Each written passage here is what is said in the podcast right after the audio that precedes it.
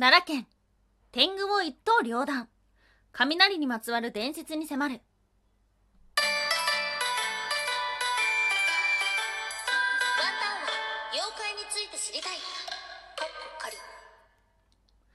空飛ぶワンタンです。ワンタンは妖怪について知りたいカッコカリということでこの番組は普段キャラクター業界で働いているワンタンが日本におけるめちゃくちゃ面白いキャラクター妖怪についてサクサクっと紹介している番組です。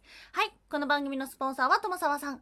歴史とか世界遺産とかを語るラジオなど放送されています。詳細はツイッターにありますので、ぜひぜひ番組概要欄からチェックしてみてください。はい。そしてやってきました。妖怪日本一周の旅。え、かっこかり。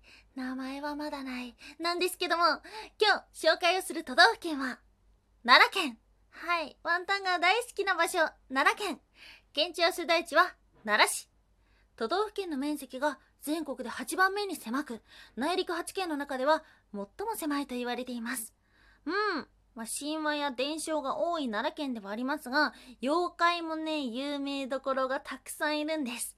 例えば、土雲。顔は鬼、体は雲というとっても恐ろしい妖怪ではあるんですが、この土雲というのは、大和朝廷に抵抗した民の総称、別称なんていうふうにも言われています。他には一本だたら、足が一本の妖怪。一本だたらはね、日本中にいろんな伝承があるんですけども、この奈良県、紀伊山地の方の一本だたらは、顔がね、イノシシでした。怖っ。そして他には砂かけババア。砂かけババアというのももともと姿のない妖怪ではあったんですが、あの水木しげる先生がおばあちゃんのイラストで描いたところ、まあ、砂かけババアっていうとばあちゃんっていうようなね、イメージが強くついたのではないでしょうか。はい、そんないろんな妖怪がいる奈良県でもありますが、今回注目をしたのが、雷なんです。うーん。これね、知らなかった。奈良県の飛鳥村の方に、雷伝説がって、イカズチの丘という場所があるんですね。そこに雷神様が降りてきたということなんですけども、雷城なるものがあり、作者、時期は不明だけども、飛鳥時代頃に壊されたと言われているようなもの。万葉集の中で柿の本の人窓が「おほきみの神にしませば雨雲の雷の丘にいほりせるかも」というような歌も歌っているそうです。うーん。そして調べていくと他にも雷の伝説がいくつかありました。はい今日はですね2つ紹介をしましょう。まず1つ目天狗を一刀両断。一刀石とは2つ目鬼神様画小勢はどっち？はい、ということで、まず一つ目、天狗を一刀両断、一刀石とははい。奈良県にも天狗にまつわるお話がありました。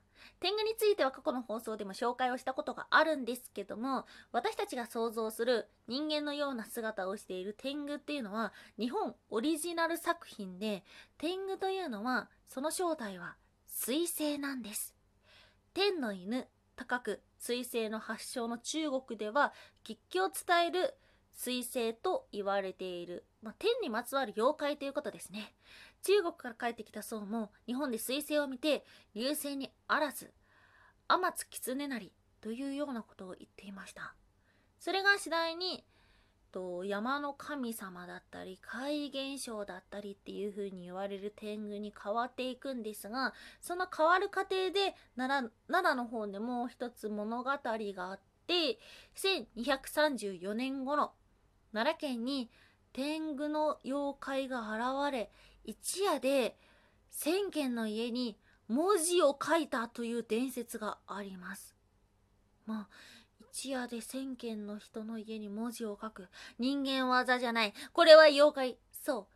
天狗の仕業だ。というようなことなんですけどもこうしたお話から日本の中で次第に天狗が天にまつわる妖怪から怪異として現れていったということがわかりますね。はい。そんな天狗実は奈良県で剣の達人と天狗が戦ったと言われる場所があるんです。それが剣の聖地柳生の里に伝わるお話。昔々山に天狗が現れ人々が恐れていました。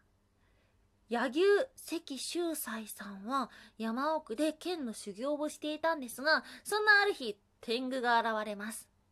彼はスパッ！と切ったんですがそこに天狗の姿はなく、代わりにあったのが大きな石。はい、一等石と調べたら出てくるんですけども、見事に真っ二つに、まるで刀で切ったかのような見事な切れ目になっている石があるんです。うん、ちょっとこれ見てみたいと思った。なんですが、えー今この一等石というのはですね、時代が流れに流れ、えー鬼滅の刃の聖地になってるそうですね。はい。あの有名なシーンを思い出させるような場所となっております。そして二つ目、鬼？神様？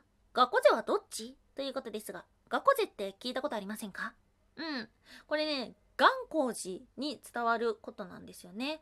元光寺自体を学校勢と呼ぶ場合もあるそうなんですが、そうそう、鬼にまつわることで面白いなっていうふうに思ったのが、元光寺では節分の時、福は内、鬼は内っていうそうです。これは服は家の中に入ってくるように、そして鬼は自分の内側から出ていくようにというような思いが込められているそうです。はい。その元光寺にまつわる学校勢のお話。昔々、とある農家の家に、ある日、落雷が落ちてきました。そしてそこには、雷神の子供が。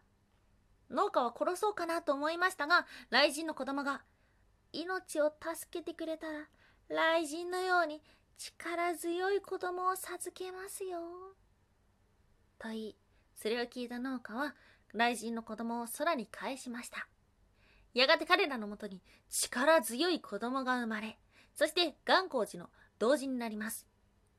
そんな元光寺で、ある日、人食い鬼が現れました。雷のその子供は、僕が鬼をやっつけようということで、鬼を見つけた途端、髪の毛を引きずり回し、退治をしました。いやー、それはちょっと勘弁してほしいな。なんですが、この髪の毛っていうのは、実は現在の元光寺の宝物とも言われているそうです。うん。このお話から元光寺に現れた人食い鬼のことを学校勢と呼ぶ場合、そして人食い鬼を退治して神格化した雷の子供、雷神様のことを学校勢と呼ぶことにもなった。また元光寺自体を学校勢と呼ぶ場合もある。なんかね、これはね、伝言ゲームを感じますね。最初の前半の話を聞いて、うわ、そう、人食いように怖いなーあれ、それが学校勢だっけ？え、え、あれがあれ、学校勢ってさ、鬼退治した側じゃない？え、そっちが、え、こっちも学校勢、あっちも学校勢みたいな感じで、を調べていくとですね、明確な違いっていうものはないそうなんですが、気がつけば2つの学校勢が生まれたということです。はい。雷にまつわるお話っていうのはもちろん奈良県以外にもありますし、奈良県だけが特別雷ばかり落ちるような場所とも言い切れません。ですが、こうして昔の伝承が残ってるということは、やはり奈良が古都ということで、その当時の歴史を大切に残していたという文化がなんとなく見えてくるなというふうにワンタンは思ったエピソードでした。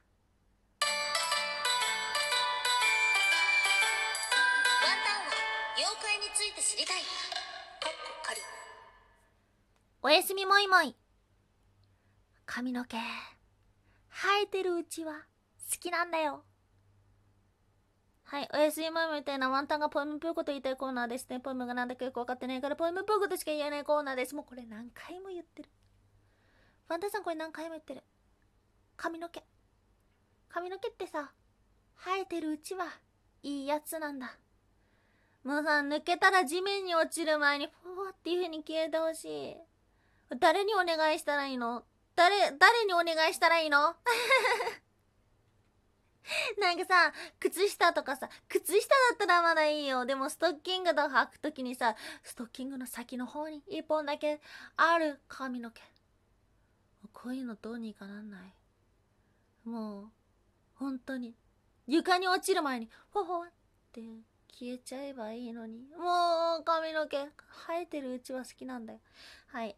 今日も京都で髪の毛に苦しめられているワンタンでした。はい、ということで今日もお聞きいただきましてありがとうございました。まあお話のボリュームがたっぷりあったんですけども、そうそう、最後にもちらっとお話をしたように、雷のお話が残っているっていうところが、ああ、習っていいなっていうふうに思ってしまいました。はい。ちょっとこの今日調べたイカズチの丘と一等石はまた奈良に行ける時に見てみたいな。元号寺は行ったことあるんですけども、そんな風に思ったのでした。はい。お聞きいただきましてありがとうございました。以上、空飛ぶワンタンでした。